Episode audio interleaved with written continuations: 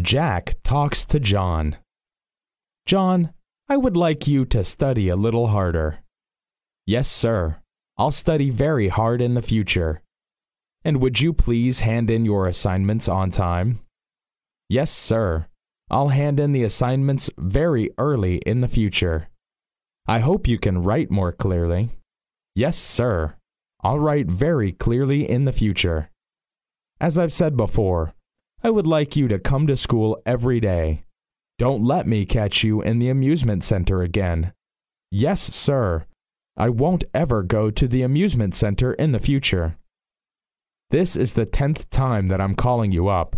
Let's make this the last time. Yes, sir. I'll make sure it won't happen again.